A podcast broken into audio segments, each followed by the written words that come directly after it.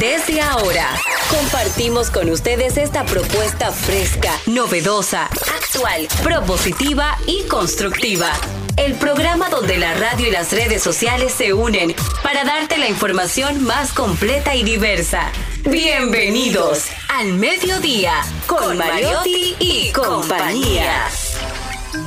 Al mediodía, al mediodía, al mediodía con Mariotti y compañía. Al mediodía, al mediodía, al mediodía con Mariotti y compañía. Si tú quieres disfrutar de foros alternativos y de tuiteros rankeados, este programa es tu amigo. Tu revista meridiana para el talento una vía, para radio y redes variadas y con la canción del día. Al mediodía, al mediodía, al mediodía con Mario y compañía.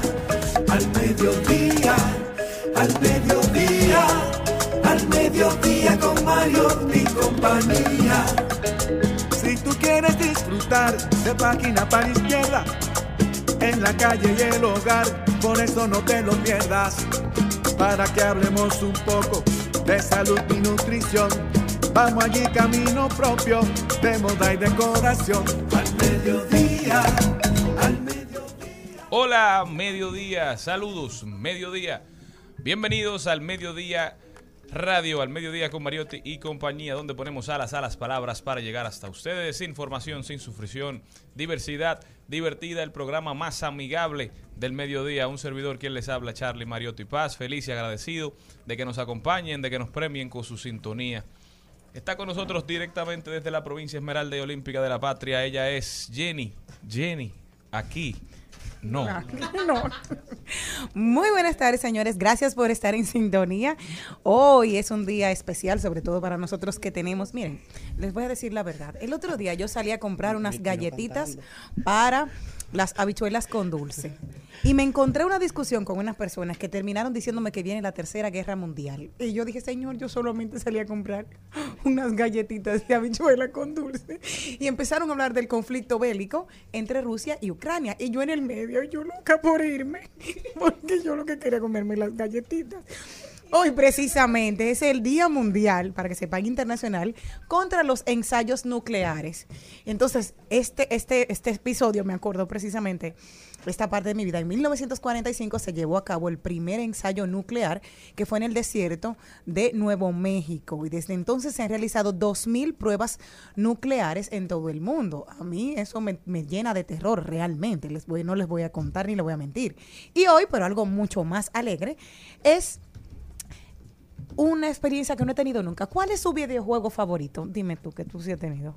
Depende del área. Si es deportivo, NBA. Y si es de acción, Grande Fauto. ¿Y tú, Charlene? Eh, MLB, The Show. Es béisbol. ¿Tú has jugado en videojuegos, Celine? Tetris. Eh, claro. Lo que pasa es que tal vez no tengo uno favorito porque depende del, del hijo que me ponga a jugar, pues tengo que jugar. Pero si hay que elegir el Monopoly digital, ese me encanta. ¿Y tú, Maribel? Eh, ¿Cómo así? ¿Videojuegos? Videojuegos. ¿Qué es eso? Yo nunca he jugado eso. Yo nunca he jugado eso. Yo nunca- Bueno, yo veía a mi hijo jugando cuando chiquito. Sí. Pues cada 29 de Mario agosto Bros. se celebra el Día Mundial del Videojuego o Día del Gamer, una celebración que surgió en 2008 por parte de las principales revistas especializadas en videojuegos. O sea, yo les voy a invitar a ustedes que me inviten algún día a jugar, porque yo en mi vida he jugado nunca un videojuego. Bueno, pues estás a tiempo, Jenny. Tú eres una nativa digital. Seguimos celebrando y saludando. Está con nosotros también Celine Méndez. Bueno, muy buenas tardes, señores. Feliz inicio de semana. Hoy un lunes donde tenemos que darle las gracias a Dios por tener salud, por tener tantas cosas que son importantes y a la vez no cuestan nada. Así que les deseamos que sean muy felices, que lo más, pero lo más importante que debe ser tener un ser humano en la tierra. Tratar de Así ser es. feliz. Así es. También directamente desde Monteplata, la Generala, llegando desde el Teatro La Fiesta del Hotel Jaragua fue donde se celebró Yo no, yo no he salido de ahí el todavía. concierto del gran combo de Puerto Estoy, Rico, pero la estoy. orquesta de salsa más ay, ay, importante ay, de de Latinoamérica, sin temor a equivocarme. Bueno, la, la, la verdad, Charlene, yo no, no me he bajado de ahí. No. Eso fue de verdad. Saludos una- a Fitzgerald Astacio, un- fanático eh, ya fiel. lo vi, no, yo lo vi, nos abrazamos ahí, eh, parte atrás, tú sabes, él estaba ahí eh, frente a la puerta del maestro Itier, estaba Así es, Fitzgerald es- parte del gran combo, es lo que nos toca. Exactamente. Bueno, la verdad es que fue una, una cosa memorable. De hecho, hoy, hoy cumple Rafael Itier, el director de esa mítica banda, cumple 96 años. ¡Wow! Hoy cumple 96 años y el sábado estuvo más de dos horas parado dirigiendo esa, esa magnífica actuación del Gran Combo. Y aparte de eso, también nos dijo algo eh, interesante y es que él ya, o sea, la, la banda está girando por los 60 años, pero él no anda de gira porque él dice que se quedó muy afectado después del COVID. Pero que tratándose de la República Dominicana, Hizo el esfuerzo. hizo un esfuerzo y tenía que venir. Ah, bueno, a mí me invitaron y qué pena que no pude ir, pero fue hasta las 3 de la mañana que duraron ahí bailando. Yo, duré- yo llegué a mi casa a las 4. Oh, Dios. ¿Quiénes estuvieron ahí? ¿Quiénes estuvieron? Wilfrido primero. eh, estuvo primero Ruth, la cantante, Ay, que abrió. chulo, ella tuvo como tremenda, muy 45 minutos de, De salsa, cosas de mujeres Ah, pero y, también su, su repertorio. ¿Y qué le voy a decir? Eh, Wilfrido Vargas es un lobo de mar. O sea, él tuvo un- una actuación espectacular, siempre tiene un sentido increíble para elegir a sus cantantes. O sea, de la orquesta de Wilfrido han salido las mejores voces del país. Y no solo del país, sino de Costa Rica, de Venezuela, porque ha tenido vocalistas de toda Latinoamérica. Igual ahora tiene un grupo de cuatro voces. O sea, hizo, hizo algo que, que no se, como que, no, que no habíamos visto. Él sustituyó una sola voz, por ejemplo, la voz de, de, de Ruby o la voz de Eddie Herrera, por cuatro voces. O sea, hicieron la- la- hizo un movimiento musical interesantísimo. Seguro que es tremendo show. También vimos a Handy. Bueno, ese fue un momento increíble porque ahí está una de las canciones míticas de del Gran Combo es autoría de Johnny Ventura, que también en algún momento, al igual que Joséito Mateo, pertenecieron al Gran Combo. ¿Y cuál es esa, Maribel? Eh, trampolín. Está sonando. Ah, wow. Y eh, lo chulo fue que cuando salió Trampolín, eh, por primera vez eh, entró Handy y Rafael Itier se paró a darle un abrazo y además expresó su, su gran emoción y vinculación con la República Dominicana a través de autores como Johnny Ventura. creo que Johnny Ventura, el gran combo de Puerto Rico, Oscar de León, Celia Cruz, son cuatro cuatro portentos, cuatro, cuatro íconos de la música mundial. O sea, yo creo que esos niveles ya no se van a, a lograr eh, fácilmente. Y cuando Handy cantó fue lo último, también su- eh, subió a cantar eh, El Buenón, Michelle. Michelle. Ay, O sea, pero él estaba en el público. Pero un show, un Bueno, espectáculo, pero a carta cabal. Vamos a dejar que Carlos Mariotti salude a su gente para escuchar un poquito de, de trampolín. Buenas tardes, buenas tardes a todo el público del mediodía que nos acompaña en esta transición desde la mañana hacia la tarde. Y quiero iniciar este programa de hoy lunes con este mensaje de cuando mueres no sabes que moriste, solo afectas a los demás. Lo mismo pasa cuando eres estúpido.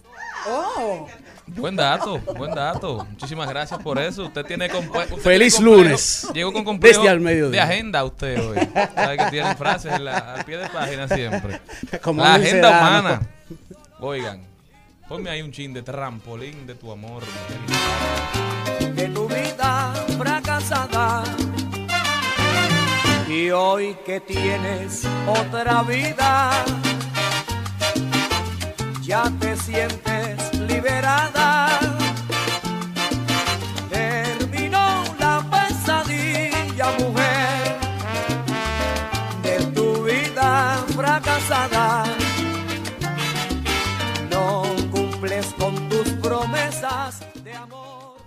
Estamos de vuelta y vamos con el contenido. Empezamos con Carlos Mariotti hablándonos de los deportes. Ahí lo dijo, muchas cosas interesantes se dijeron este fin de semana. Vamos a estar repasando unas cuantas de ellas. Rodaremos por el mundo las principales informaciones del acontecer mundial, político, social, doblando calles y enderezando esquinas. Hoy con nosotros el mejor Accidentes RD, él es Aníbal Hermoso, el primo de Javis, hablándonos un poquito de lo que pasó el fin de semana. Página para la izquierda, El hombre en busca de sentido de Víctor Frankl. En este libro, Víctor Frank narra su experiencia en, durante el holocausto, en un campo de concentración nazi. Él pudo sobrevivir, un libro muy, muy interesante que todo, todos debemos de leer. Habla mucho sobre las situaciones a las que nos enfrentamos, pero que más importante que la situación en la que estamos es cómo la enfrentamos, nuestra perspectiva, la manera en que nos comportamos.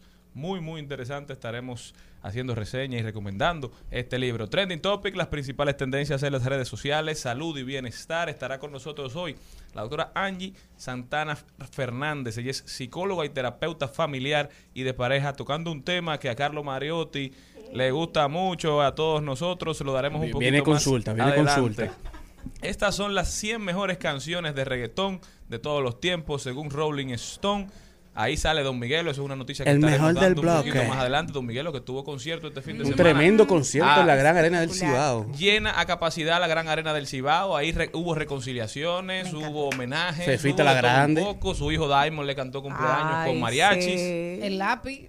Fefita. Fue- Lápiz y eso fue- Mozart. Felicitar a Edilene, Edilene la fue- productora, ¿verdad? Del- Por excelente trabajo, como siempre. Además, eh, eh, DJ Topo. Don, Don Miguel lo tiene, creo que una de las mejores bandas Lo mejor, el mejor show en vivo. en vivo. Sin miedo a equivocarme. ¿Se lo bebió? Hizo bébetelo. Me lo imagino que sí. Un show que le hacen tarifa.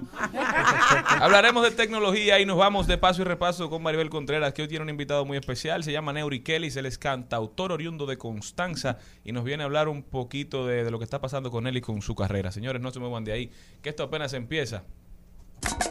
Al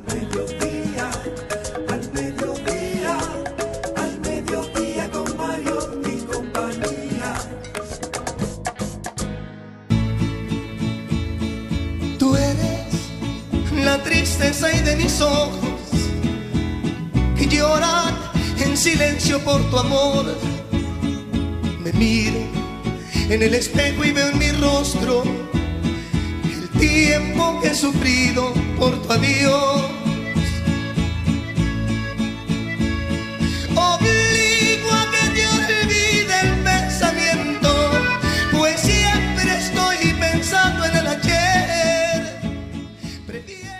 Ese que escuchaban ahí es el divo de Juárez, Juan Gabriel. Querida. Recordamos, lo recordamos en el sexto aniversario, en su sexto aniversario luctuoso.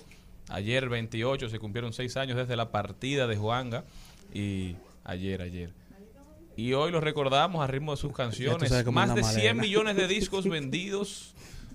Innumerables canciones escritas, interpretadas por otros artistas, interpretadas por él, uno de los artistas más destacados de Latinoamérica y del mundo. Sin dudas, eh, Charlín es uno de los compositores más importantes de Hispanoamérica.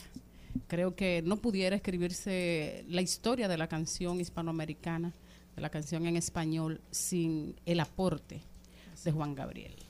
Siempre le llama la atención a la gente que Juan Gabriel se convirtió en un ícono de México, aún cuando tenía una forma de, de actuar y de manejarse un poquito particular en una sociedad machista como la mexicana. Sin embargo, todos lo asumieron y lo convirtieron y lo permitieron que se convirtiera en, en un ídolo, un ícono real de, de la cultura mexicana. Las canciones de Juan Gabriel hacían al más macho darse en el pecho tres veces Y llorar. Y Y llorar.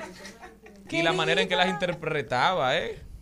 No, Sí, así, a- así como, como Rafael, por ejemplo, eh, en términos de ese movimiento escénico ambivalente, eh, que también España lo, lo asumió a pesar A de Miguel todas las críticas y a Miguel Bosé, pero sin embargo, am, una cosa rarísima, en la, el movimiento escénico de Rafael siempre ha sido cuestionado. Sin embargo, el de Juan Gabriel nunca lo fue. No, los mexicanos lo defienden a, a carta y, a carta y espada. Yo creo que la mejor profesión del mundo es ser mexicano. Así es. Los mexicanos defienden lo suyo a, a morir. Sin o sea, temor a no hay equivocarse. manera. Sin importar edades, viva México. Exacto. Vámonos. Al mediodía, al mediodía, al mediodía con Mario y compañía.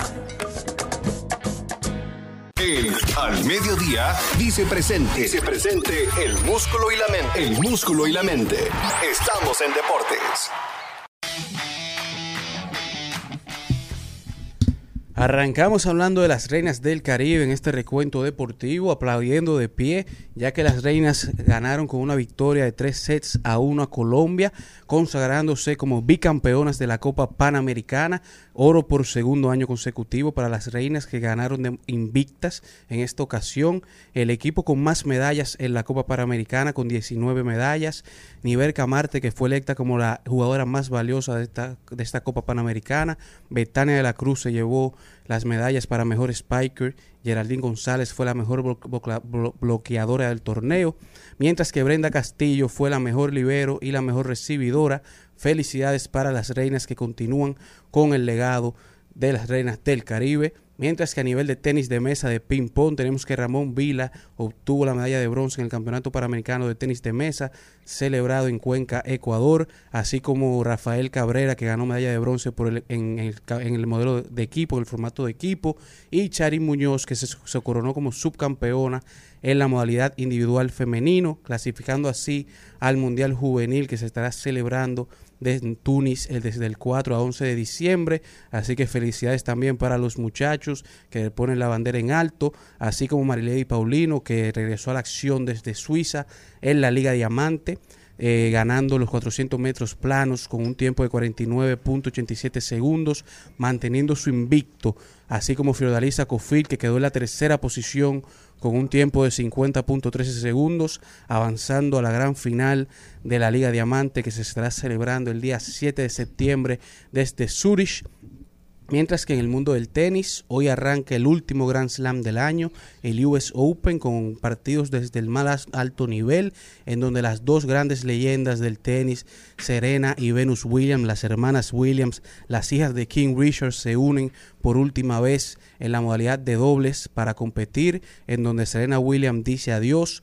Hoy arranca el US Open con partidos de alto nivel como el de Medvedev contra Kozlov, Coco Gauff, la joven promesa del tenis femenino, se enfrenta a Leolia Yanyan, Nick Kyrgios se enfrenta a Tenais, el primer partido y el del último torneo de Serena Williams hoy contra Danka Kovinskis, por lo que buena suerte para Serena en la modalidad de dobles como en la modalidad de- de solo para Serena Williams, así como hoy llega el segundo partido de la cuarta ventana clasificatoria de la FIBA para el equipo dominicano masculino de baloncesto desde Valencia, Venezuela, en donde los dominicanos se miden contra Venezuela, por lo que buena suerte para el equipo dominicano, para Chris Duarte, para Eloy Vargas y todo el equipo dominicano que entra a esta cuarta ventana y cierra. Así que vamos arriba a ganarle a los venezolanos, así que Gabriel, ya tú sabes, hay bobo. Se pone bueno el baloncesto. Mientras que en las grandes ligas, el J-Road Show continúa, Julio Rodríguez continúa haciendo historia en las grandes ligas, el novato sensación, el que se proyecta ser el novato de año en la Liga Americana, que se convirtió la, la semana pasada en el segundo jugador nacido en República Dominicana a ingresar al club de los 20-20, más de 20 honrones, más de 20 carre- eh, bases robadas antes de los 22 años. Eh, la décima temporada en que un jugador de los marineros de Seattle logra esta hazaña en una temporada. Lo hizo Rupert Jones, lo hizo Phil Bradley, lo hizo Alex Rodríguez, lo hizo Ken Griffey Jr., lo hizo Mike Cameron, unos tremendos nombres, una lista que se une Julio Rodríguez, lo logra en tan solo 107 juegos de carrera, superando a Mike Trout, que lo hizo en 112 partidos, y se une a César Cedeño como los únicos jugadores nacidos en República Dominicana en lograrlo, y esto logró en el fin de semana que él asegurara 209 millones por 12 años en un acuerdo con el que podría llegar a valer hasta 469 millones por los próximos 15 Casi años nada. en los marineros de Seattle. En, sí que buena suerte para Julio Rodríguez que siga metiendo mano, el novato sensación. Y entrando ya al último mes de la temporada regular de las grandes ligas, tenemos los rankings de poder. En la primera posición, el mejor equipo de béisbol actualmente, que son los Ángeles Dodgers, con un récord de 88-38. Eh, cuatro de sus últimos partidos han sido victoriosos, en camino a ganar 113 partidos en estas temporadas. En, segun- en la segunda posición tenemos a los New York Mets con 82-47. Han tenido 3 de 3, 3 victorias y 3 derrotas en sus últimos partidos, seguidos por los Astros de Houston que están 82-47, que en sus últimos partidos barrieron en su última serie a los Twins de Minnesota, pero luego cayeron frente a los Orioles en dos partidos y le ganaron uno. En la cuarta posición están los campeones defensores, los Bravos de Atlanta, con 79-50. y se encuentran en la posición de ganar su quinto campeonato de división de manera consecutiva, mientras que en la quinta posición tenemos a los New York Yankees que aparentemente se estaban recuperando con cinco victorias consecutivas, barrieron la serie contra los New York Mets, pero luego se encontraron de frente con los Oaklands, con los A's de Oakland y acabaron que acabaron con la racha de victorias y deben de tratar de reconstruir y terminar fuerte la temporada, concluyendo así con este recuento deportivo del día de hoy. Al mediodía, al mediodía, al mediodía con Mario y compañía. En Al Mediodía, con Mariotti y compañía, estamos doblando calles y enderezando esquinas. Y ahora, doblando calles y enderezando esquinas.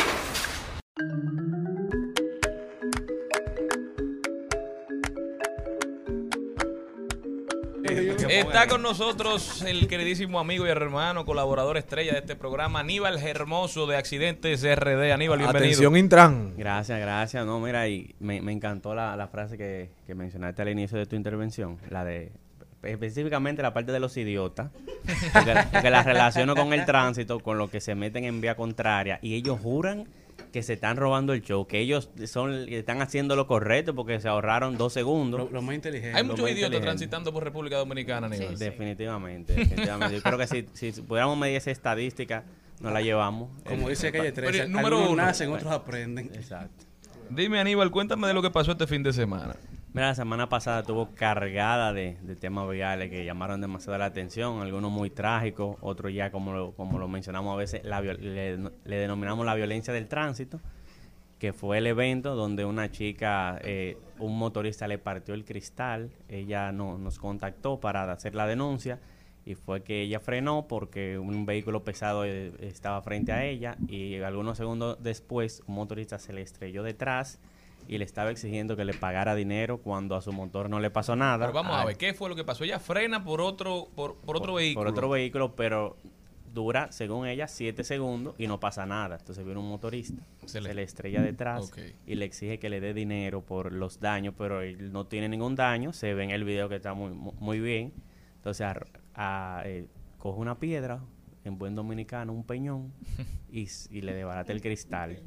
Entonces la chica, eh, la policía capturó al individuo, pero la chica no aparece. Intentaba- dueña del vehículo. La dueña del vehículo dice, ella no se querella, entonces van a soltar Claro. al, al motorista. No hay acusación. Aún, Y hay- digo que aún ella no cuando hay aparece. video. Exacto. Y digo ella no aparece porque ella no contactó directamente y cuando le escribimos para decirle que el, que el sujeto lo detuvieron, no nos sale la cuenta. Parece que por temor ella cerró su cuenta de Instagram. No, true. Entonces ahora... O sea, ella hace la demanda. Fue víctima de, de ese señor y su salvajada. Y aparentemente ahora tiene miedo a, a llevar el proceso que es- pasa mucho. Sí. Más de lo que uno se imagina, porque para tú poner la demanda, para tú poner la querella, tú tienes que dar tu cédula, tienes que dar tus datos, tienes que enfrentarte a la persona, al acusador, y es natural que, que si ella tenga miedo, pero si alguien la, la conoce, si alguien nos está escuchando, dígale que ella no tiene de qué asustarse, que se le darán las garantías no vaya por necesarias. Porque, señores, eso no puede quedar impune, ese señor no puede salir a las calles como que no pasó nada. Primero es el, el daño a la propiedad, el daño mental, el daño al sistema, porque eso lo estamos hablando los otros días. Cada vez que uno ve en las redes ese tipo de comportamiento, eso afecta a la psiquis. Y hay gente que asume que eso es una posibilidad. Hay gente que anda con más miedo, pero también hay antisociales que andan dispuestos a repetir ese caso, y más cuando no hay consecuencias. Exacto, es así. Pero ¿qué, qué base por allá? Que si yo me llevara de las amenazas que recibo por redes sociales, yo no estuviera aquí. ¿Te han llamado, Aníbal? Gente que tú has publicado para que borres video. Oh, pero me han dicho, esta noche nos juntamos en el Mirador Sur. Oye, ¿y para Y qué? ¿A es- caminar? A caminar, y que entraron a trompar. Oye, apostamos en el viejo este. Sí, y de- Abajo y de la mata de Guanábana. esa fue la parte más interesante, que después nos damos la- un abrazo y quedamos amigos. Yo, con un niño que... La gente es ocurrente. Entonces, Aníbal, eso fue lo, lo principal que sucedió la semana pasada y el fin de semana. Pero hubieron también accidentes. Sí, un lamentable accidente en la avenida Ecológica, donde se viralizó un motorista que literalmente se partió a la mitad y no fue el motor, fue él. Luego que una jipeta lo impactara. Y, y se apreciaron dos videos donde se ve que obviamente no lo compartimos porque es muy fuerte, pero lamentablemente hay gente que no le para eso y tuvieron acceso al video y lo, lo compartieron por WhatsApp, donde se ve un video de la persona literalmente partida a la mitad. La jipeta ¿Qué? impactó al motorista, el motorista cayó en un poste de luz y se partió a la mitad. Hay otro video donde se ve la jipeta arrastrando al motor ¿Qué? Pero la tenemos que aclarar que según testigos, el motorista cruzó de manera imprudente la avenida ecológica, la isleta, y es cuando es impactado por una jipeta. Pero ¿quién se atreve a tomarle una foto a un cuerpo dividido en dos? Y entonces multiplicar. Eso. Este programa hay que cerrarlo. Y Avísenme para que me paguen la Aníbal, prestación. ¿qué, qué podemos hacer para, para disminuir los accidentes ahí en la ecológica? Que siempre parece que hay un tema. Sí, mira, ahí en el te- la ecológica tiene un tema muy especial y es que casi todos los accidentes es porque cruzan de un lado a otro de manera imprudente y que no se puede. Pero es porque hay sitios donde no tiene baranda de seguridad. Nosotros ya habíamos llevado la queja al Ministerio de Obra Pública y están trabajando en eso porque es que eso es de la gestión pasada y no se le puso toda la baranda que llevaba. Entonces ahora, como es, un- es una burocracia muy larga que hay que someter a licitación, esperar a un adjudicado para que se coloque en la baranda de seguridad que necesita esa avenida, pero lo importante es que se está trabajando, el último vez que hablamos sobre el tema, se estaba formando lo que era la licitación que va a mitigar este tipo de accidentes.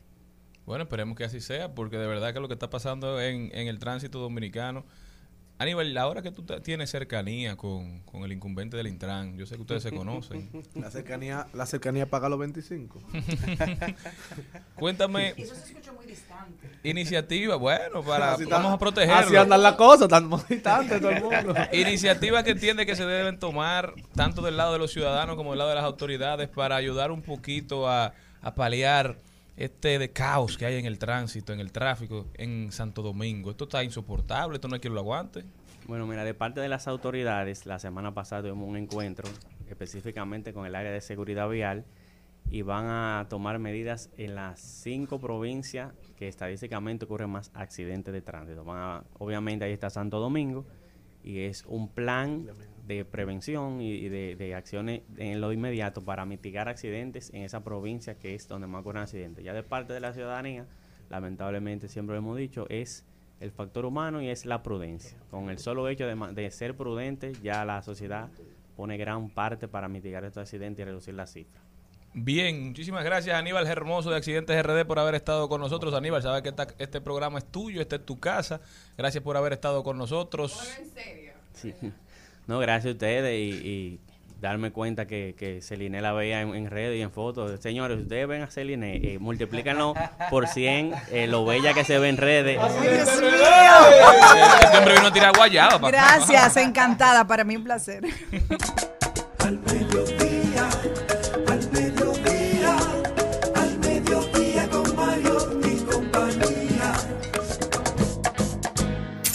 Mediodía, con Mariotti, con Mariotti y compañía. Seguimos, seguimos, seguimos con Al Mediodía, con Mariotti y compañía. En Al Mediodía, ¡ay! Lo dijo. ¡ay! Lo dijo. ¡ay! Lo dijo. Lo dijo. ¡ay! Lo dijo. ¡ay! Y el que lo dijo fue Lápiz Consciente, el papá del papá, el abusador, la leyenda lominera. Anoche mi hermano Don Miguel lo demostró porque es el líder del movimiento. Que Dios me lo bendiga siempre. Gracias por la invitación, lo llevo en el corazón. Felicidades al mejor del bloque. También aprovecho para reiterarle mi respeto a Mozart Alpara, un verdadero quisqueyano igual que yo. Unidos somos más poderosos. Qué bueno. Yo quiero ovacionar, de verdad.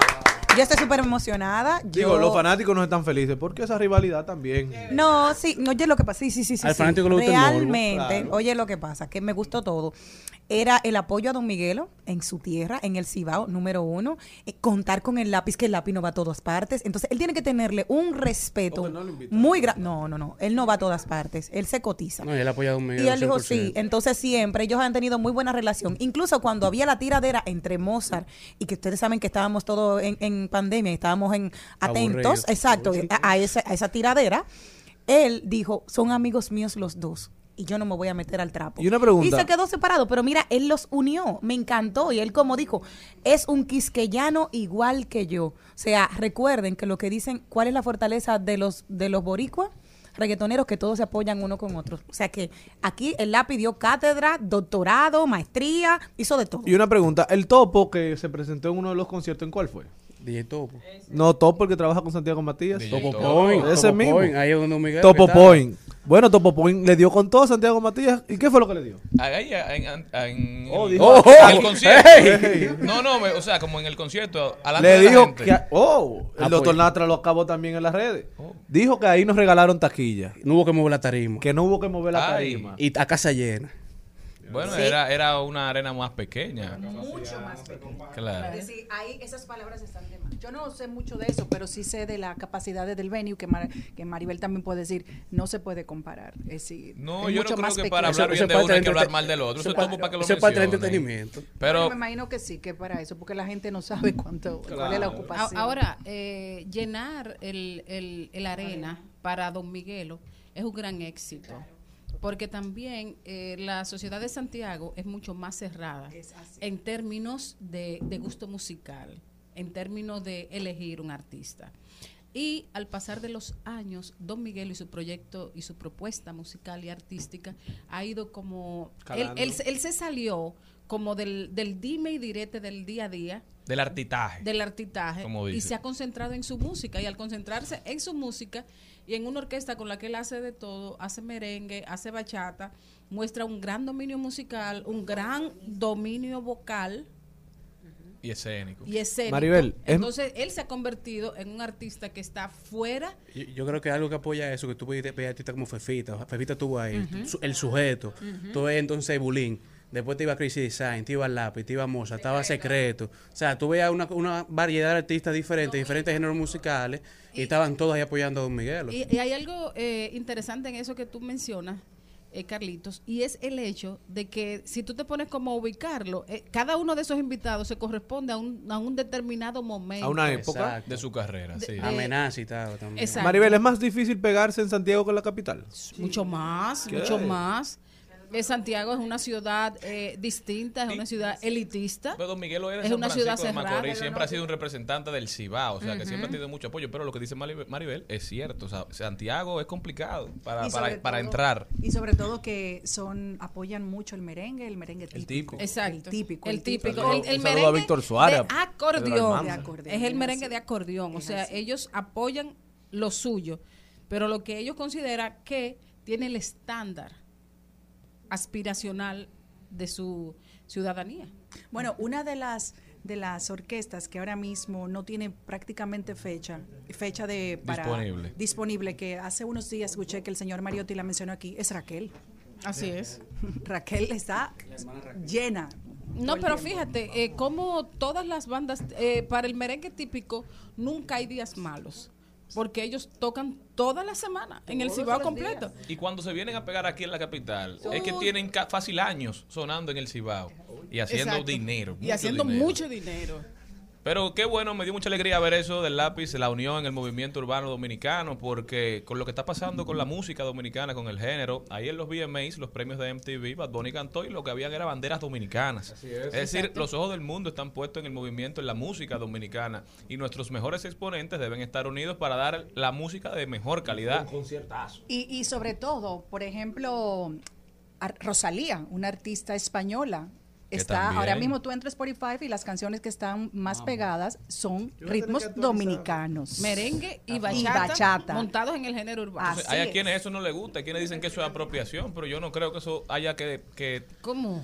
haya que refutarlo, No, que con pero eso yo haya creo- que pelear, eso hay creo- que aprovecharlo, disfrutarlo y sobre todo saber manejar la ola de apoyo a nivel internacional que están recibiendo ellos y que los dominicanos la aprovechen. No, yo creo, señor Hay- Mariotti, que más que no le gusta a, a algunas personas, hay gente que no nos hemos dado la oportunidad de sentarnos a escuchar esa música. Yo me soy de esos. No es que no, es que no me gusta, es que no me he sentado a ver qu- quién es Rosalía, qué es lo que canta Rosalía. No, y no, es que no me gusta. Te digo que hay un sentido No, de sé, lo sé, lo apropiación que la gente dice que los extranjeros están asumiendo la música dominicana y Pero que eso debe ser guardado Sí. para los Pero qué dominicanos. bueno, y eso es lo que digo, eso es un orgullo, un honor, que claro. debería ser un placer y le deberíamos eh, aprovechar esa No, exposición. y invitar a los dominicanos como yo, que no nos hemos dado la oportunidad de escuchar la música que se está haciendo aquí de talento dominicano, a que, nos, a que lo hagamos. eh, eso es súper viejo. Aquí hubo una vez una diatriba con relación también al- a los merengueros de Puerto Rico, que no querían que, que las bandas de. Puerto Rico tocaran merengue. Pero que, que, o sea, no podemos soslayar los aportes de Olga Tañón. Elvis Crespo. De Elvis Crespo. De mi favorito de todos los tiempos, de Manny Manuel. Así Y tú sabes que hubo esa, esa gana de La enfrentarlos. máquina, había otro Querían, también. Eran muchos. ¿Te acuerdas que Joseph querían- Y nuestra cubana Azúcar. No, y que quisieron enfrentar tanto a Mili Quesada con también con Olga Tañón en ese momento. Que no, que ella no podía decirse que ella era la reina. Hermano, en Puerto Rico se abrió ella todo el espacio cantando merengue y siendo mujer. Entonces, eso también a- a- tenía que reconocerse. Nuestro ritmo, allá en- tenían que darle su lugar. Ella dijo, no, no, la reina siempre Mili Quesada, lo dijo, siempre. Y otro que lo dijo, otro que lo dijo fue don Emanuel Esquea, que ha dicho, oigan lo que tuiteó don Emanuel Esquea Guerrero. La idea de Julio Curi de exigirnos una correcta ortografía merece ser acogida. Debemos poner en práctica las cosas buenas y escribir bien es una de ellas. Julio Curi en Twitter se ha dado la tarea de ser un paladín de la gramática. Un usted fiscal, un escribe fiscal. mal cualquier tuit que usted escriba mal, Julio lo agarra y le Te hace corrige, un análisis completo donde le faltó signo de puntuación, donde le faltó un acento, donde usted escribió una palabra, donde usted escribió una palabra mal y así lo publica en rojo todas sus correcciones cual maestro en escuela. Pero me gusta eso porque lamentablemente el lenguaje lo han distorsionado, el castellano. Tú ves cualquier cosa que tú dices, ¿qué es esto, Dios mío? Y da vergüenza, pero qué Tú sabes que. Twitter tiene la particularidad que tú tienes que emitir tu opinión en 140 caracteres. Entonces hay mucha gente que se ha dado la tarea de cortar palabras y se han creado, digamos, palabras dentro de la red que la entienden los usuarios y que la promueven, pero esas palabras que usted utiliza en Twitter, usted también la usa cuando manda un correo, porque Ay, ya se acabaron los tiempos de las secretarias y nosotros vivimos en contacto constante en pequeñas pantallas, typeando eh, todo lo que se nos ¿Qué viene a la cabeza, manda- KLK. es cada vez más, más natural ver en correos de trabajo abreviaciones, eh, palabras nuevas, LOL, KLK, qué va a ser con Q, eh, cosas hay, hay así. cosas que yo he tenido que preguntarle a quien me le escribe. Excúseme. ¿Qué, qué es lo que usted está diciendo? De verdad. Pero son dinámicas ¿A qué se naturales de las redes sociales, pero yo creo que, que para las marcas, para las personas que se están tratando de, de, de vender como algo, que se están promoviendo, que están promoviendo alguna iniciativa, es importante mantener No, una correcta ortografía, porque habla mucho de tu capacidad como profesional. O no siga Julio No, pero también, Charlene, hay cosas que la gente escribe con, con unas faltas ortográficas tan criminable- criminales que uno ni entiende qué fue lo que quiso decir. Claro. Pero y eso, eso en Pero Twitter, en Instagram. Hay correctores Claro, tú puedes primero escribir en. Microsoft y después copiar y pegarlo. Pero que la gente no anda en eso. Búsquelo. No, pero debemos respetar el lenguaje, que es lo único que tenemos para comunicarnos. ¿eh? Entonces no podemos faltarle respeto Si a no nuestra sabe escribir, materna. entonces manda un audio. Para todo el mundo, dijo mi abuela, sigo siendo la artecuela, el real dolor de muela al suelo. Que volvió el tatarabuelo a ponérsela en China con mi hermano Don Miguelo, el papá del papá del papá, mamá huevo, a poner a cabecear, papá Dios allá en el cielo nunca se me nominó, la tierra lo dominó. En al mediodía, con Mariotti y compañía, seguimos con Páginas para la Izquierda. A continuación, Páginas para la Izquierda.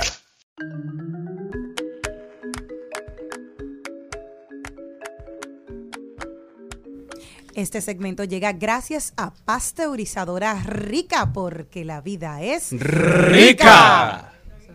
Bueno, señores, el libro que estamos recomendando hoy tiene que ver con la búsqueda de sentido de nuestra vida y se llama El hombre en busca de sentido de Víctor Frank. Víctor F. Frank. Es una nueva traducción eh, escrita por el doctor Frank, quien es psiquiatra y escritor, quien eh, estableció una interesante metodología a sus pacientes aquejados de múltiples padecimientos. ¿Por qué no se suicida usted? Quizá con esa pregunta grave, ¿por qué no se suicida usted si usted tiene tantos problemas? Si usted está tan mal, si la vida lo ha tratado tan mal, si su mujer no lo quiere, si su mamá lo trató mal, eh, o sea, todo- to- todas esas cosas que nos llevan a sentarnos ante un psiquiatra y diciendo o pensando que la vida no tiene sentido, encuentra sentido en este pequeño detalle con importancia. ¿Por qué no se suicida usted?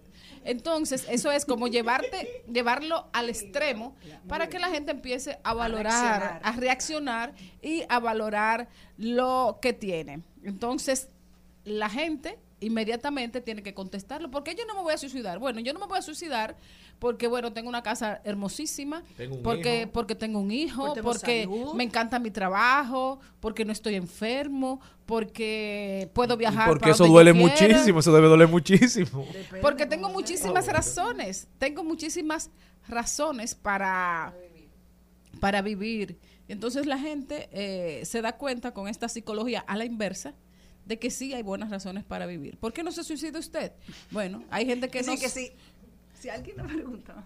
Estoy Entonces, muy mal, estoy muy mal y, te- y nos dice todas esas cosas así negativas. Entonces uno deberá decirle, bueno, ¿por qué no se suicida usted? Ajá. Ajá, María Elisa, ¿se suicida?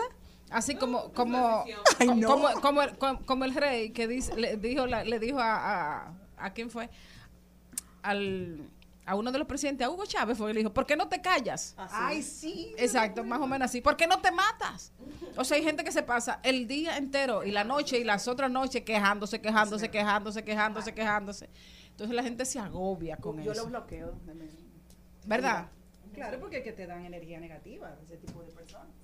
Bueno, lo que merece la pena es leer eh, El hombre en busca de sentido. Así que vamos a leerlo y vamos a buscar el sentido de nuestra propia vida. Y oye, es una lectura obligatoria. Habla mucho de, de, de lo que decíamos al principio. No es lo que te pasa, es cómo tú lo enfrentas. Exacto. Y habla de la calidad del ser humano, cómo las situaciones difíciles sacan de ti lo que tú tienes dentro. Y él lo explicaba con su experiencia en un campo de concentración durante el holocausto. Él fue sobreviviente y él vio cómo muchos hombres perdieron su, su razón, perdieron su forma, se dejaron, se dejaron envolver en esa dinámica que no, que no era para nada fácil, era sumamente complicado. Y él hace la historia y dice, eh, una de las frases finales del libro de la que más me marcó, dice, Ahí entendí que cada hombre da lo que tiene, porque el mismo hombre que inventó las cámaras de gas era el mismo que entraba a esas cámaras de gas con la frente en alto y musitando una oración.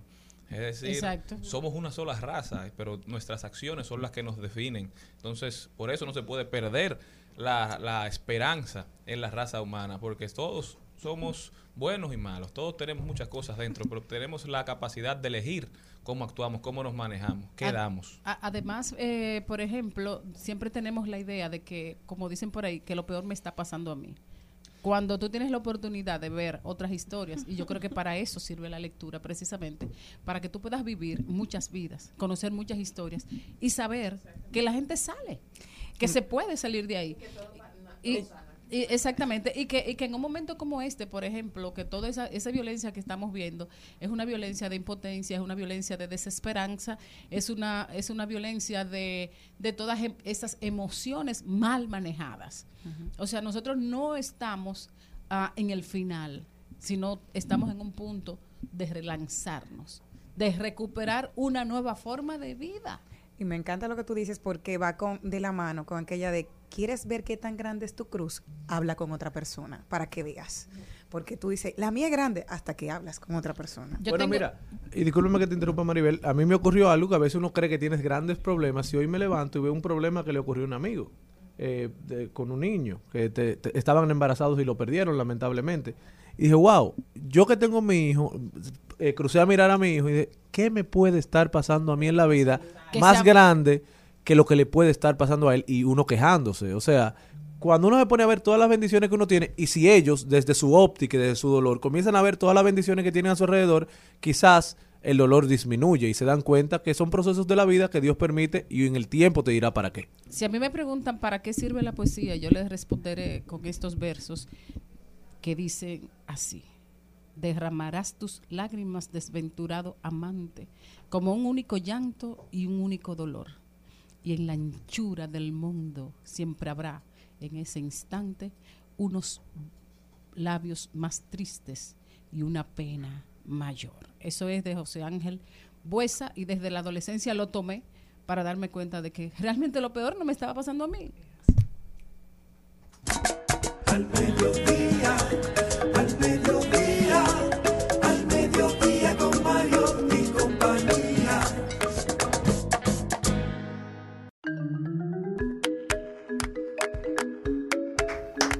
Bueno, en este mismo ámbito, en esta sintonía que estamos, y luego de ese poema que me erizó la piel de nuestra querida Maribel, aunque no es de su autoría, pero lo tomé como si fuera de ella, porque de verdad que me emocioné. Hay un artículo que quisiéramos compartir con todos ustedes y es el Triángulo Neurocientífico del Bienestar. Estas son las claves para alcanzar la conexión entre la mente, el cuerpo y el corazón. Si yo, pero es, bueno, dice mi productora que es difícil. Tal vez es difícil por el título, que, que uno lo oye y dice, Dios mío, pero qué cosa tan extraña, pero debemos hacer el mayor esfuerzo por tener esa conexión, porque mm, según los tratamientos médicos se necesita ser complementados con tratamientos que faciliten el aprendizaje del autocuidado. ¿Qué significa eso? Después de 55 años de investigación y más de 16 mil estudios realizados por diferentes científicos y también neurólogos, han dicho lo siguiente, que la parte eh, cognitiva, lo que es una enfermedad que a usted le pueden diagnosticar, tiene una conexión directa con lo que es el cerebro, es decir, con la parte del estrés. Si nosotros tratamos de ver, como dijo inclusive Cristian, el problema está ahí, pero tenemos que tomarlo con una actitud positiva, pues entonces podemos salir mucho más fácil de esta situación. Entonces nos dicen unas fórmulas que son nueve pasos para que necesite el ser humano para tener una actitud que no que debemos estar siempre pendiente de este tipo de cosas. Por ejemplo, una de ellas es no juzgarse, evitar abrir juicios sobre cómo estoy meditando. La segunda, observo lo que va sucediendo con la curiosidad y mente del principiante momento a momento. Tercera, Paciencia, teniendo en cuenta que la práctica implica un proceso. Cuarto, no forzarse intentándolo llegar a un objetivo. No hay nada más que tenga que suceder, solo lo que está sucediendo en el momento a momento. Quinto, con confianza en uno mismo y nuestra propia sabiduría. Seis, esta sí es buena. Dejar ser, soltar, soltar, soltar y no apegarnos a nada. Aplatanado, dice la querida Malena. Banda. ¿Cómo es? Dar banda. Ese es el lenguaje nuevo. La próxima, con aceptación, ver las cosas como son, momento a momento. Esto puede ser un camino para volver a mirar y hacer un cambio. La próxima, generosidad, con nosotros mismos y con los otros. Gratitud por lo más simple de poder estar vivo. Así que usted debe hacerse diariamente estas preguntas. Uno, ¿estoy presente en el presente? Eso le decía a mi hija, a mi otra hija eh, hace- eh, antes de ayer. Tú nada más piensas en el pasado y en el futuro. Yo me quedé en shock. Como una niña de 11 años le digo eso a la otra. Yo la mala miré. Piensa en el presente, vive en el presente y suelta todo. Señores, es eso, vive el presente. Parece que ella lo leyó. No, yo quedé, wow. ¿Soy consciente de estar respirando en este momento? Tercera, ¿cómo está la mente? ¿Serena, apurada, inquieta, aburrida, complicada? ¿Cómo está la mente de ustedes? La mía está muy serena. Maravilloso. ¿Y la tuya? Venus. ¿Y la tuya? Yo estoy aburrido. ¿Y la tuya, Jenny? Un caos total. ¿Y la tuya, Carlita? Caos. Bueno, pues entonces esa, eso es lo que tenemos que tratar urgente de cambiar. ¿Cómo está mi corazón? ¿Qué emociones estoy sintiendo? Ni le voy a preguntar a ustedes. Ay, wow. Esta mente, en mi mente, mi mente, ¿está donde está mi cuerpo? Sí, Celineta aquí, donde está este cuerpo sentado. Aquí no termino en su celular. Seis, escucho mi cuerpo, lo vivo dentro de mis posibilidades reales y desde mis límites. Siete, puedo reconocer los mensajes de mi cuerpo. Señor, esto es sencillo. Simplemente coja esto que usted lo puede imprimir, póngalo en el refrigerador, en su cama, en su carro, en lo que sea, y vamos a tratar de hacer estas cosas tan simples que nos van a quitar el estrés y por supuesto se va a reflejar en nuestra vida y sobre todo en nuestra salud. Pero esa parte, el último punto, puedo reconocer los mensajes del cuerpo. Hoy yo confirmé, no se lo voy a decir por qué, gracias. Pero yo ¿Qué, confirmé. qué tú confirmaste? Hoy confirmé que conozco mi cuerpo totalmente. O Pues, sea, ¡ey! señores, no y te llegaste con Gaby al mismo tiempo. hubo exploración. No. Hubo exploración. Uh, Pero cuéntame hoy más. confirmé- 30 años conoció ella de que Tuvo- tuvo que llegar Gaby. 24, Ay, no. 24. No, pero de verdad que eso para mí es muy importante porque Mm. di un cambio totalmente. Señora, no es nada Oh, malo. oh. Aplaudiste. Sino que, no. Eso de la Sino que confirmé que hoy, con, o sea, yo dije, Oh. conchole, por fin Ok. como que Ok. entendí y de- a Libre partir de soy, ese proceso, a libre partir de ese soy. proceso no fue nada del otro mundo, gracias. Pero a partir de ese proceso yo comencé, o sea, admití que hay situaciones que uno a veces no evita o no entiende por el simple hecho que uno no se conoce.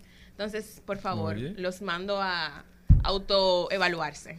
Eh, por ejemplo, yo tuve la experiencia que, que conozco tanto mi organismo. Esta mañana también. No, no, no, no esta mañana, Ajá. pero hace. Lunes eh, bueno.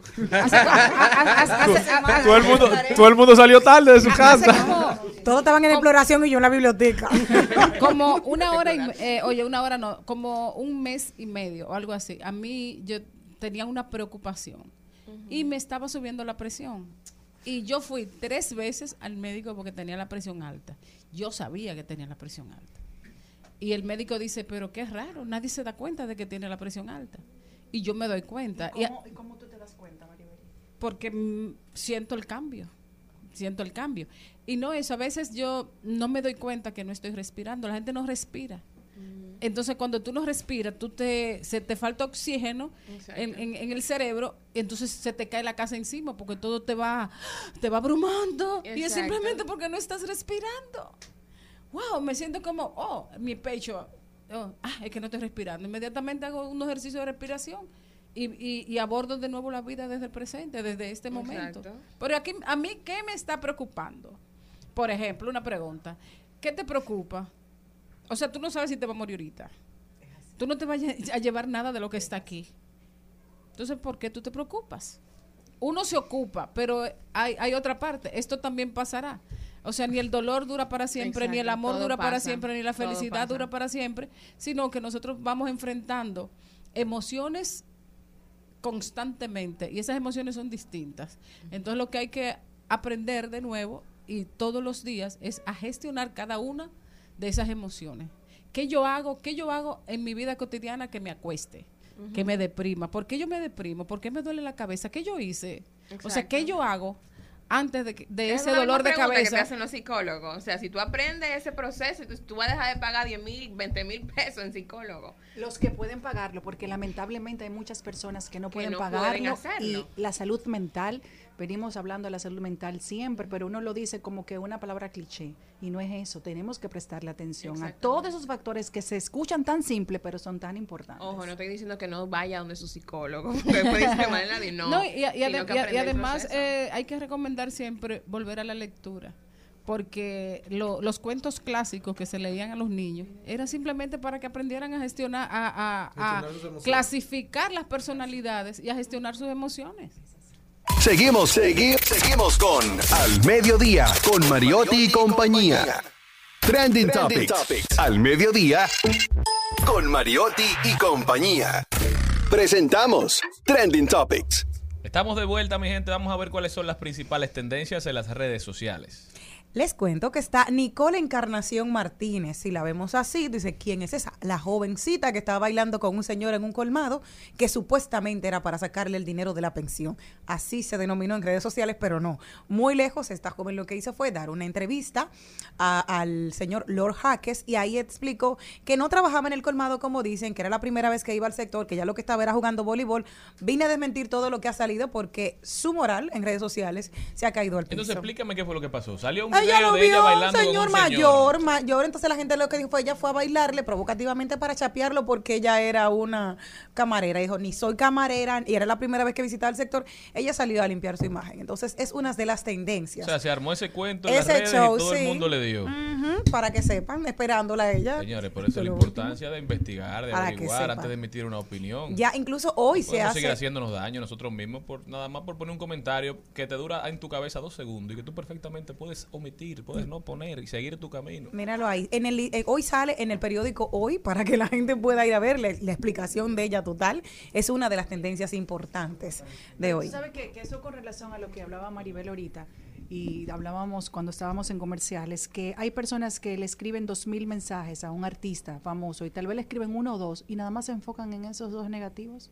Después los otros, nadie lo ve, nadie le da la gracia, simplemente al... Entonces, eso también tiene mucho que ver con la persona. Sí, suelte lo malo y No, no, asuma lo bueno. No, pero además otra cosa. O sea, el insulto es tuyo. Si yo lo recibo es problema mío. Wow, Maribel. Adoni. Bueno, también, también son tendencias nuestras reinas del Caribe, que continúan invictas. Y hoy, pa- ayer pasaron a coronarse como bicampeonas de la Copa Panamericana 2022. Un aplauso para nuestras reinas. Carlos lo dijo, me imagino. Pero es tendencia. Yo me imagino también. Tenemos en tendencia a Snoop Dogg y Eminem, que en el día de ayer hicieron historia en los Video Music Awards de MTV, ya que se realizaron en los primeros grandes artistas en realizar un show desde el metaverso. En el día de ayer, desde, desde la plataforma de, de Other Sea, de OpenSea, de OpenSea, eh, Snoop Dogg y Eminem utilizaron sus alter egos de Bored Ape. Bored Ape, que es una de las grandes colecciones de NFT que van desde 150 mil a un millón de dólares. Eminem y Snoop Dogg de su video de la canción de From the D to LBC en el día de ayer presentaron 100% desde el metaverso en los MTV VMAs. Y por si el COVID-19, la viruela del mono y demás hierbas aromáticas no es suficiente, ahora tenemos otra cosa de qué preocuparnos. La araña, la araña... ¿Cómo?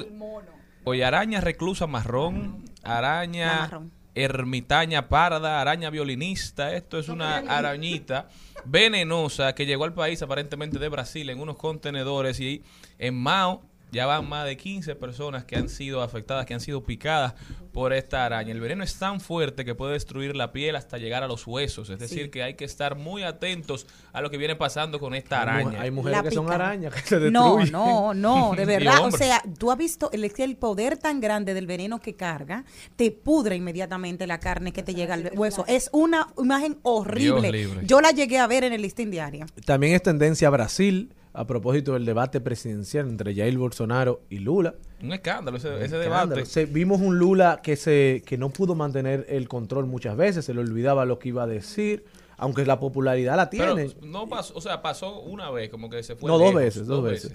Jair Bolsonaro lo vimos súper frontal, eh, atacando de manera directa, hablando de corrupción. Acabó con la periodista, la de consideró Así que es. era una vergüenza para el periodismo. Dijo que, que Lula apoyó cuando quemaron el metro de Chile. O sea, un debate que sobrepasó los términos de la cordialidad política, me parece.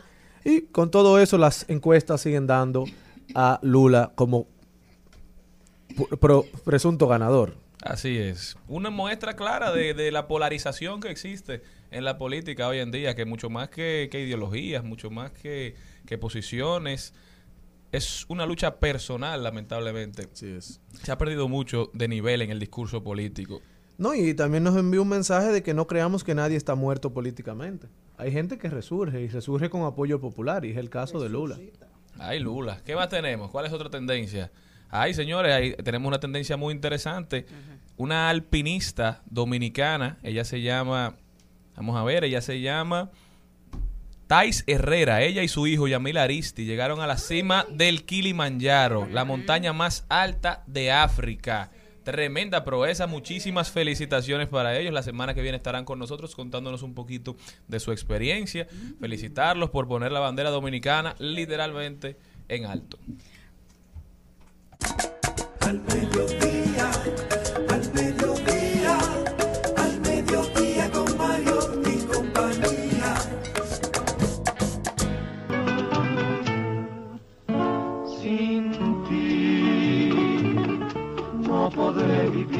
jamás y pensar que nunca más estarás junto a mí. Sin ti, ¿qué me puede ya importar si lo que me hace llorar está lejos de aquí? Sin ti. Ah, no, yo creo que yo iba a cantar, pero no, no Por voy a cantar, no. sino a contar. El trío a Los contar, Panchos. a contar esta historia de esta canción eh, memorable.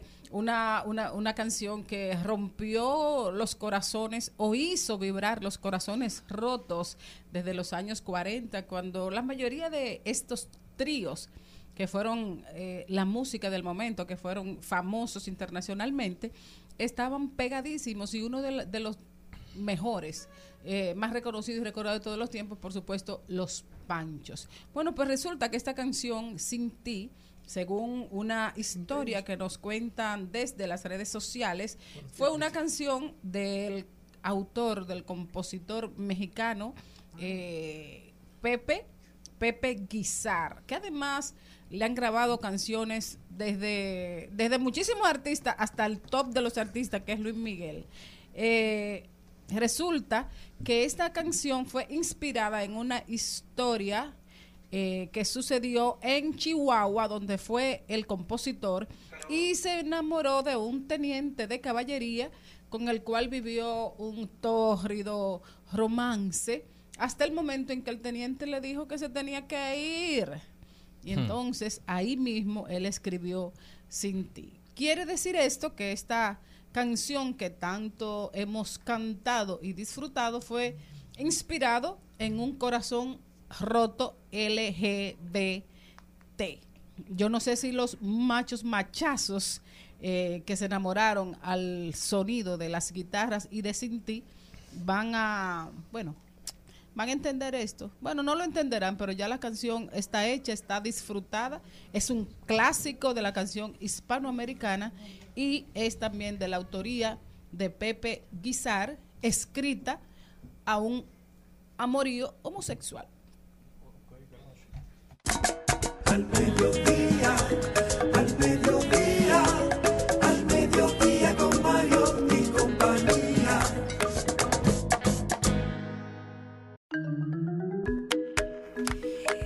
Si tienes amor por los animales, ¿qué tan lejos puedes llegar? Adivinen qué ha hecho una vegana. No que sea de la Vega, sino porque no come carne. Ella ha decidido dedicarse a la prostitución para ella poder mantener un santuario donde tiene más de 100 animales. ¿Qué les parece esto? ¿Cómo fue? Sí, sí, sí, sí. ¿Cómo Ella así? está, sí, ella está utilizando la prostitución para ella poder mantener el espacio. Ha sido su, su Exacto. manera de monetizar. Dice, la joven tiene a su cargo 100 animales castrados a los que alimenta junto a un grupo de voluntarios que se acercan todos los días hasta su santuario en Girona para bandar, para bancar el proyecto Almas Veganas. Fanny entonces decidió deci- eh, dedicarse. ¿Cómo se llama? Fanny Vegana. Fanny Vegana decidió dedicarse Fanny la vegana. Entonces, el- el- a, lo- a la lo que- prostitución lo y que dice que sus lo está haciendo. es apoyarla para apoyar la Para causa. que ella, exacto, dice, lo hago. Dice, Así, el así tre- que ellos donan a la causa. Sí. Está viendo cuál es la similitud de ella, ¿verdad? Dice ella, lo hago en formato presencial y también luego de la pandemia a través de hacerlo virtual.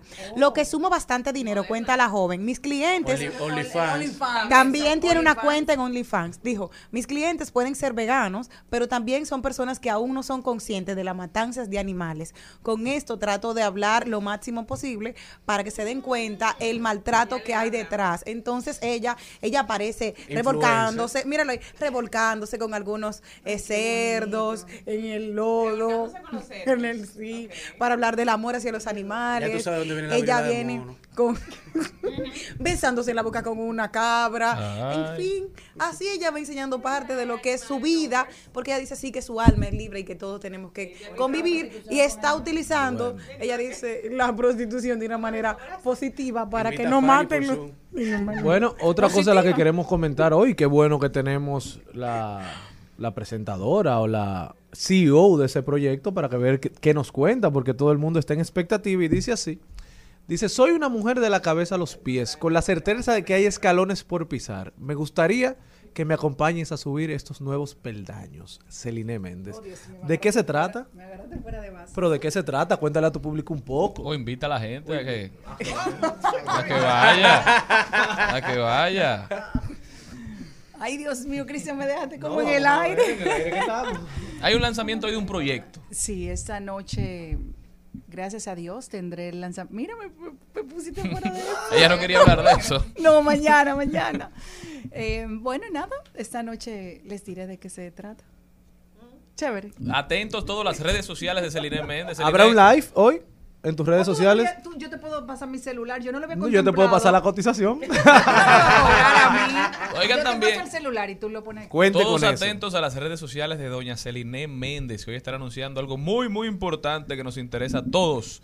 Pero oiga lo que está pasando en Reino Unido. Están llevando a cabo, como mencionamos en días pasados, el experimento más grande de una semana laboral de cuatro días, sin afectar la remuneración. Esto porque a raíz de la pandemia del COVID-19, mucha gente renunció al trabajo, mucha gente estaba renuente a volver a las oficinas, querían mantenerse en el teletrabajo. Entonces el mercado laboral ha sufrido de manera drástica, tanto en Reino Unido como en Estados Unidos, donde hay condiciones donde para que las personas exijan respeto a derechos laborales porque hay una oferta muy grande de profesionales y también así la demanda de parte de las compañías que les interesa tener el mejor recurso humano trabajando con ellos. Están tratando de hacer este experimento sin afectar la remuneración, trabajando cuatro días a la semana. ¿Qué ustedes opinan de eso? ¿Ustedes creen que eso sería rentable aquí en República Dominicana? Bueno, yo la pregunta sería, si usted trabaja ocho horas, y no sé ahora mismo cómo sería el cálculo, y le ofrecen, en vez de trabajar ocho, 10, 12, y no trabajar un día a la semana, yo particularmente yo la aceptaría feliz, por dos razones. Primero, vas a tener más, ti- más tiempo.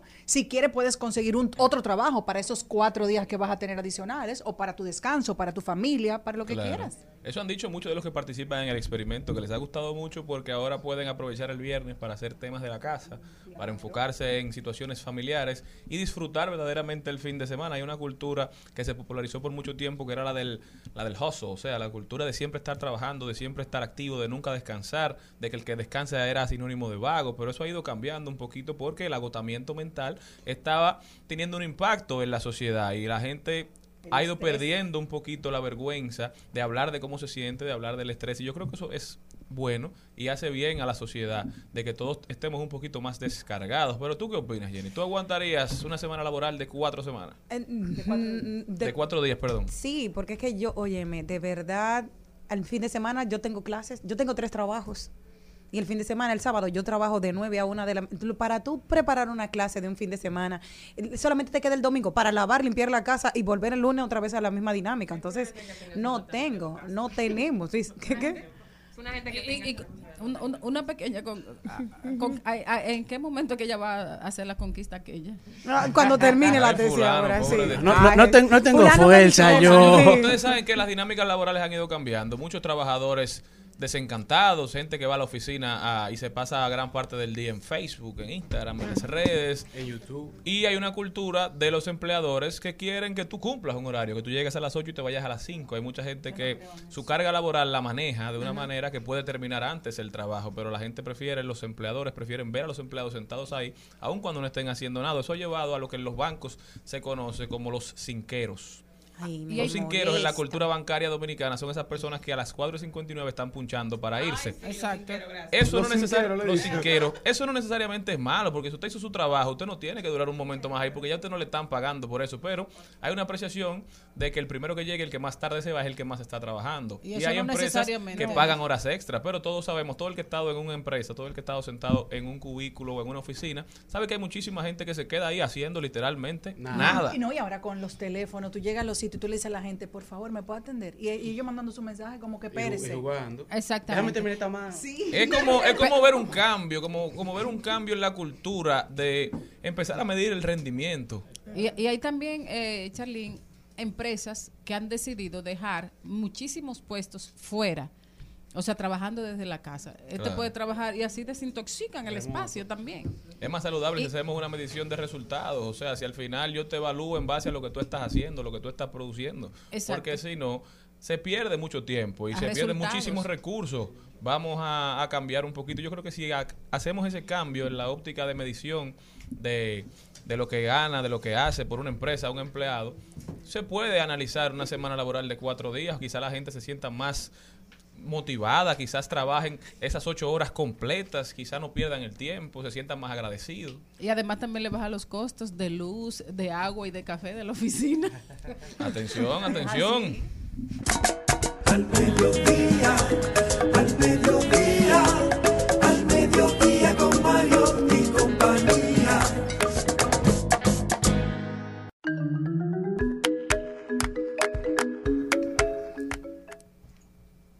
Y está con nosotros comentario, como es él, justo, bueno, objetivo. Don Cristian Morel. Muchísimas gracias, señor Mariotti Paz, y hoy vengo a tratar un tema que me preocupa mucho por el- la manera en que las autoridades han decidido abordarlo.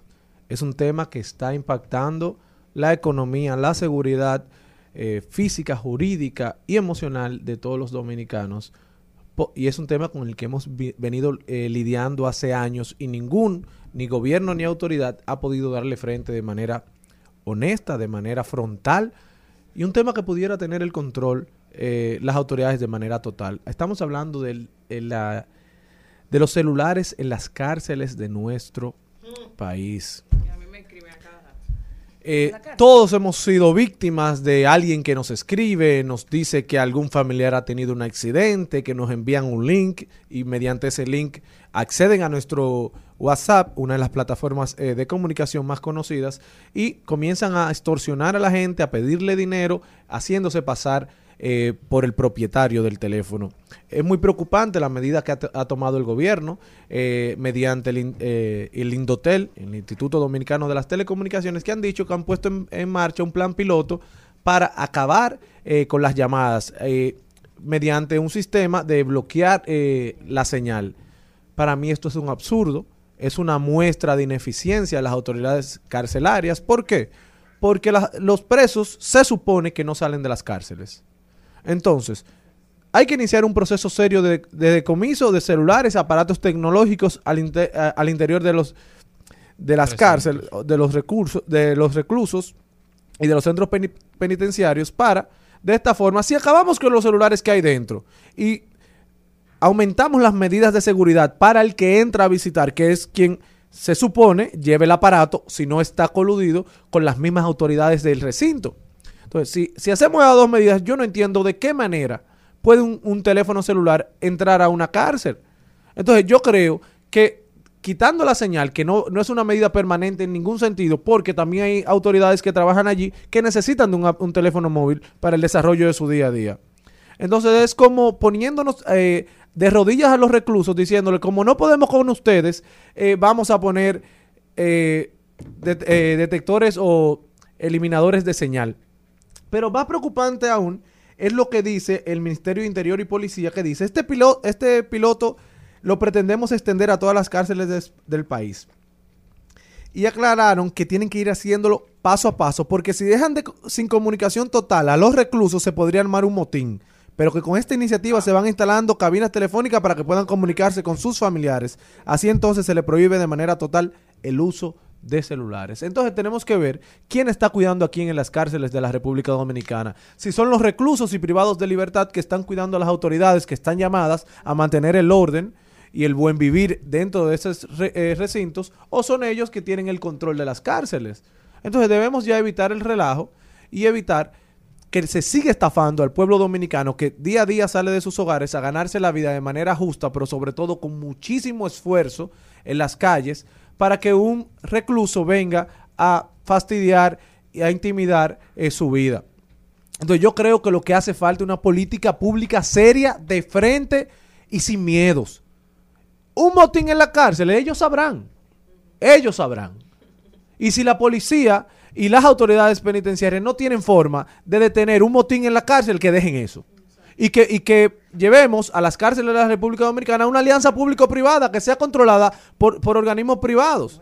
Pero no podemos seguir de espaldas y de rodillas a los privados de libertad, que mucho daño ya le han hecho a la República Dominicana mejorarle las condiciones de vida, estoy de acuerdo, pero permitirle que las cárceles sean un, un- un espacio de mayor delincuencia, que no haya reinserción social. ¿Por qué? Porque es una cueva de delincuentes formando delincuentes. Hay gente que entra mejor de lo que sale a las cárceles de la República Dominicana. Entonces, escuchar que las autoridades dominicanas le tienen miedo a lo que puede ocurrir al tomar una medida seria, una medida pegada a la ley, es preocupante. Entonces, no sé si cuidarnos de los que estamos fuera o de los que están dentro. Muchísimas gracias. Estás escuchando Al Mediodía con Mariotti y compañía. Seguimos, segui- seguimos con Al Mediodía, con Mariotti y compañía. Presentamos 2020. 2020. Salud y bienestar en Al Mediodía con Mariotti y compañía. Estamos de vuelta, mi gente. Muchísimas gracias por continuar ahí acompañándonos en el Mediodía Radio. Está con nosotros una invitada muy especial. Ella es Angie Santana Fernández, psicóloga y terapeuta familiar y de pareja. Angie, bienvenida. Hola, hola, bienvenida. Qué agradable estar aquí nuevamente. Así es, Angie, felices de estar contigo. Hoy venimos a tomar un tema un poquito arisco, espinoso, ¿verdad? ¿De qué nos vienes a hablar hoy? Bueno, vamos a hablar de la infidelidad. Mm. Ok, la infidelidad en las iba. parejas. Uy, uy.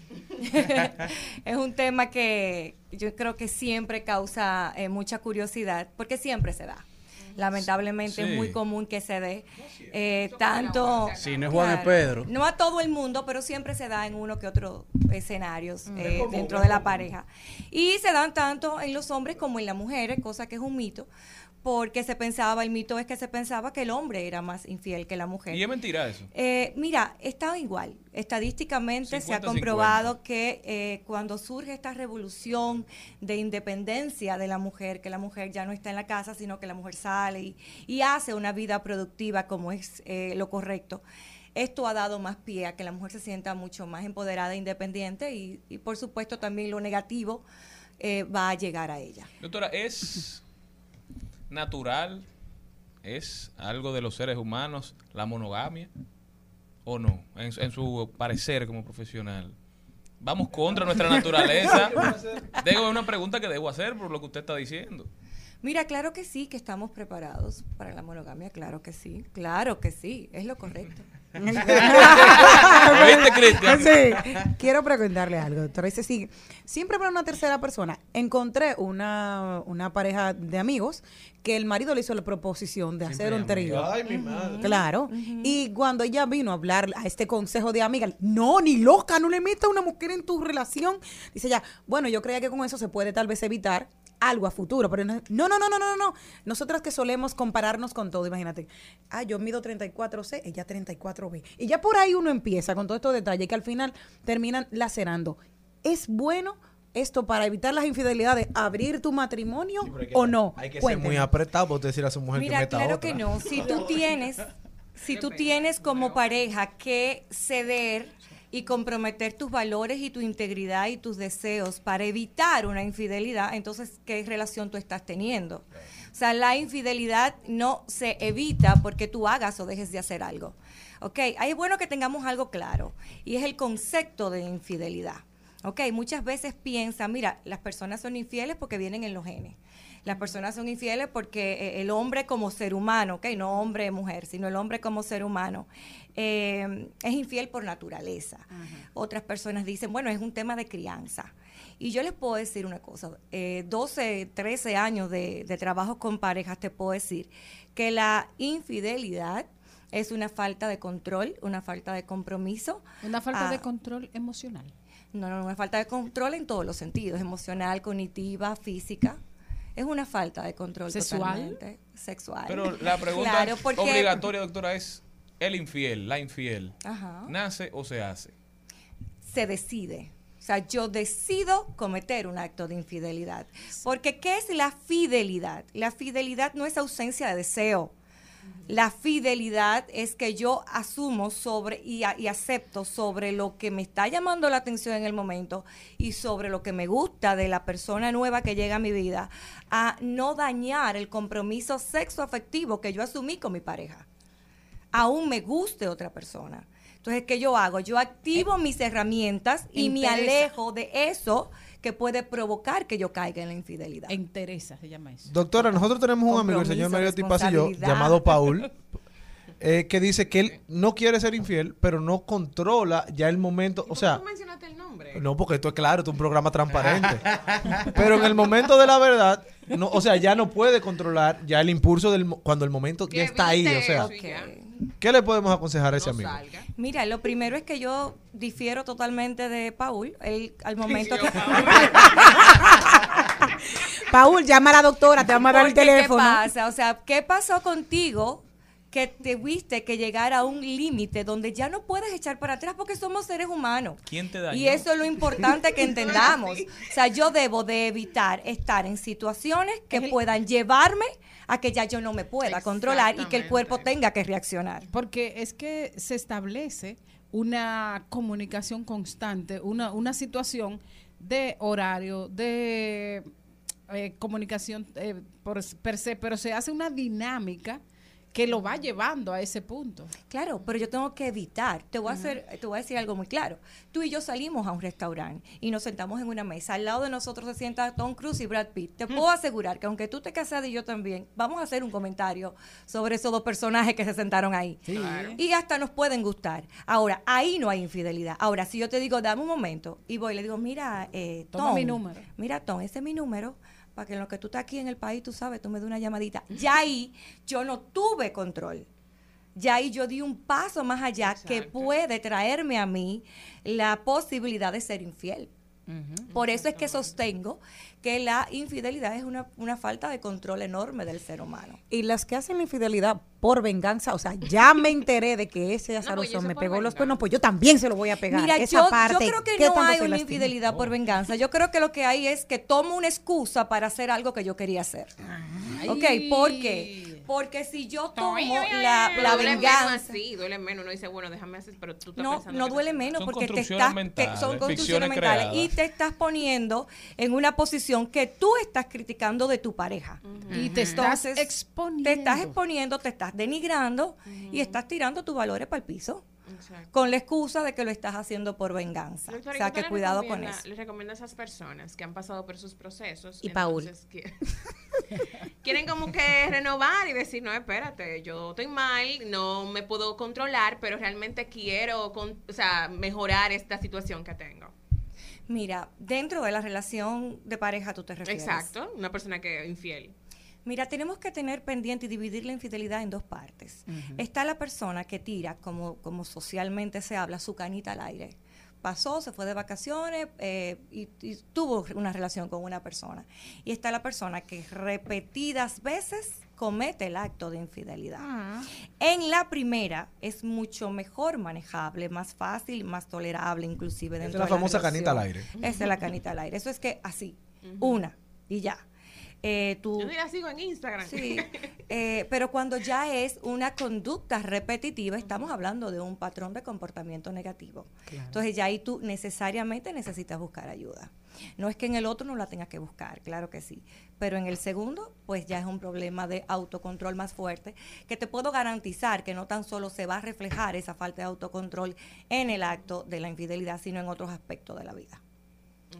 Me gustaría saber, doctora, eh, cómo eh, aconsejar a, a una persona, amiga mía, que no voy a decir su nombre. Paul.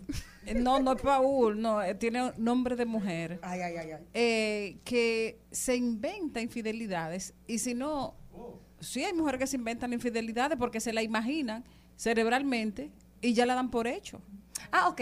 Que asumen que su pareja le Ah, está ok. siendo Exacto. infiel sin haber confirmado nada. Exacto.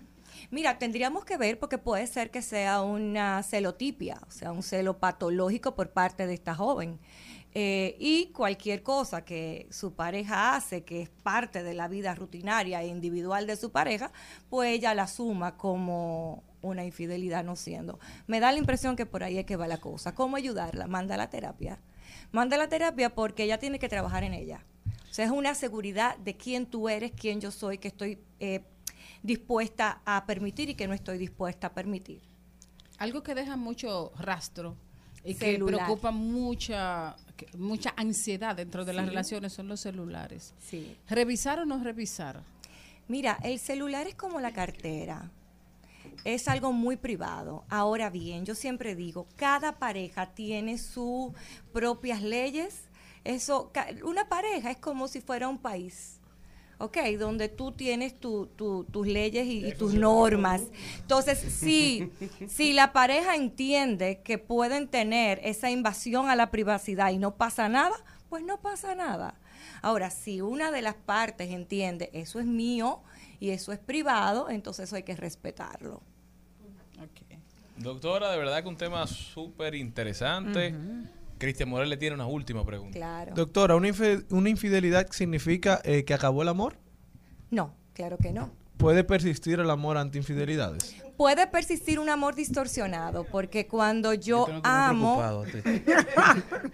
cuando yo amo, cuando yo amo, pues sobre todas las cosas debe de haber un- una responsabilidad, una estima eh, y un respeto. Entonces inmediatamente yo rompo eso.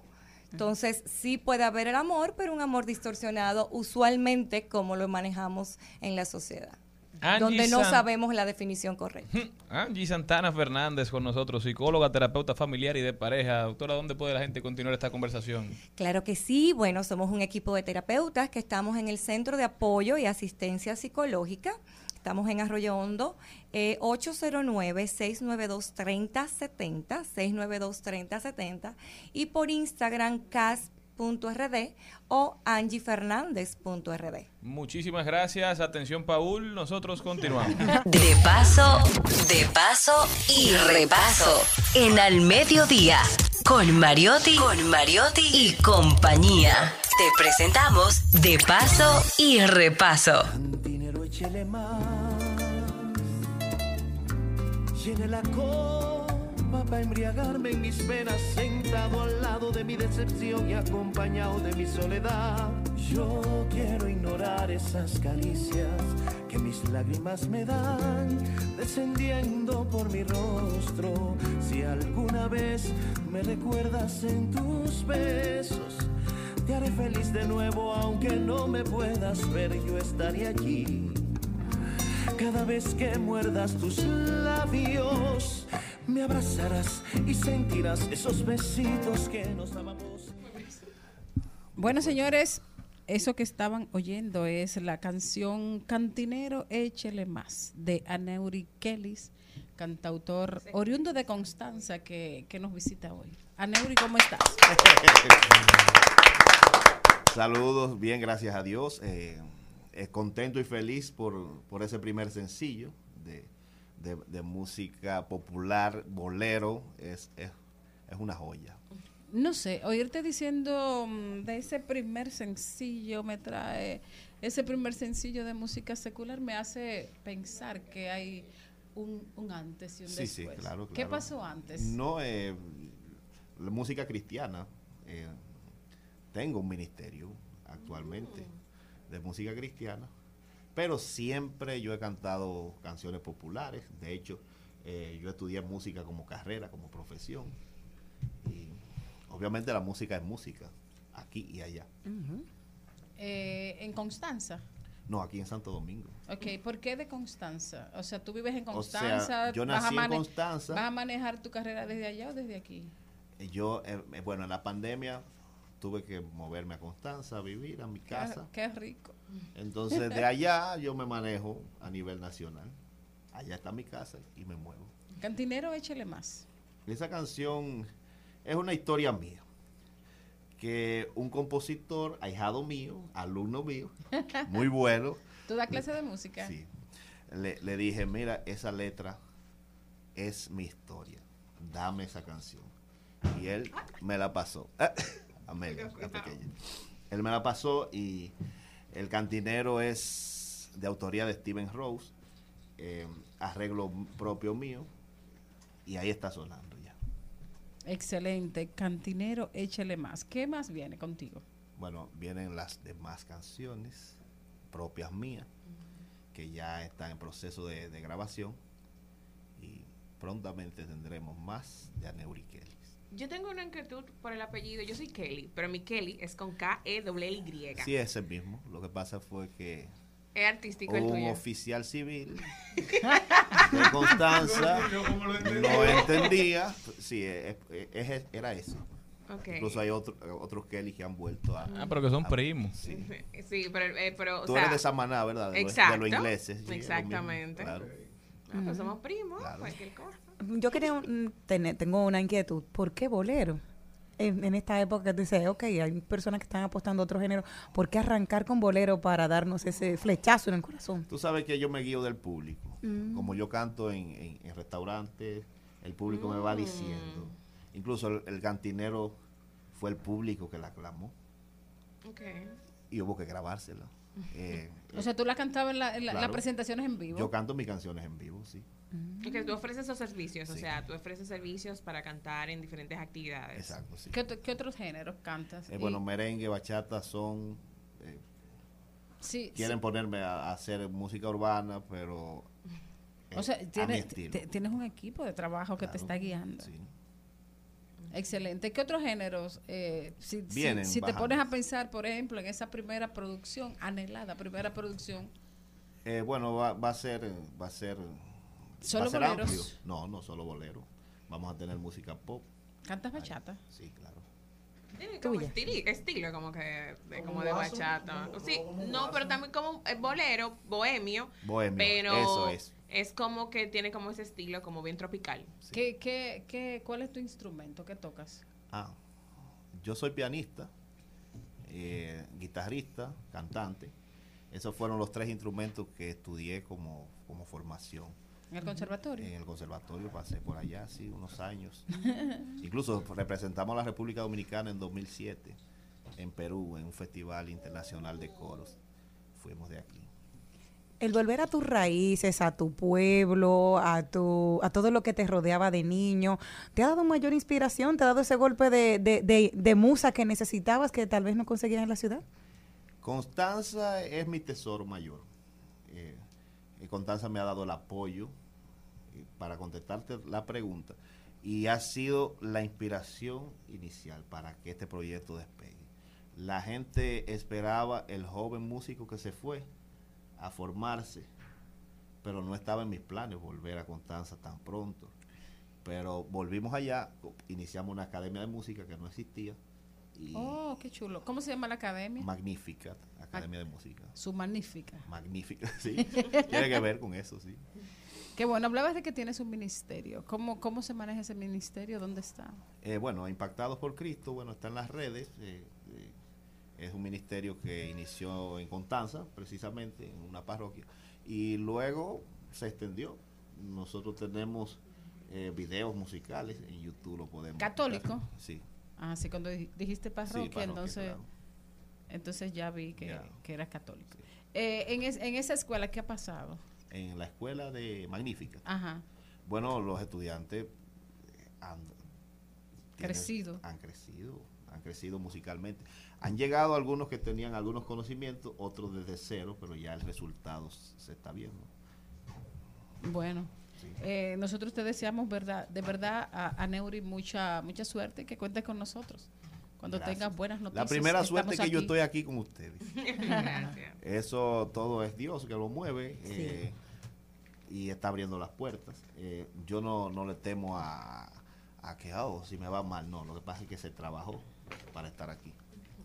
Y eso va a seguir creciendo.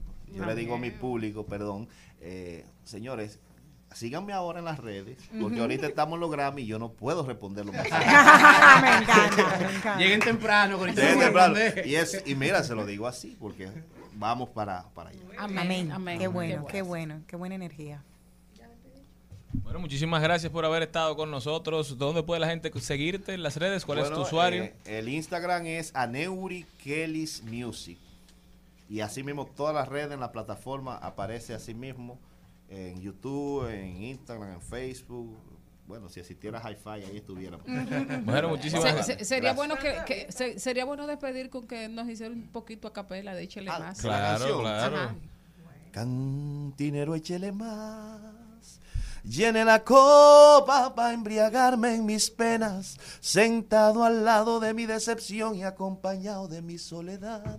Yo quiero ignorar esas caricias que mis lágrimas me dan, descendiendo por mi rostro. Si alguna vez me recuerdas en tus besos, te haré feliz de nuevo, aunque no me puedas ver, yo estaré allí. Cada vez que muerdas tus labios, óigala en YouTube. ¡Vamos! Mira qué fans, qué fans. Un amor que valía oro, vestida de seda, tú volverás, pero jamás yo volveré a quererte igual.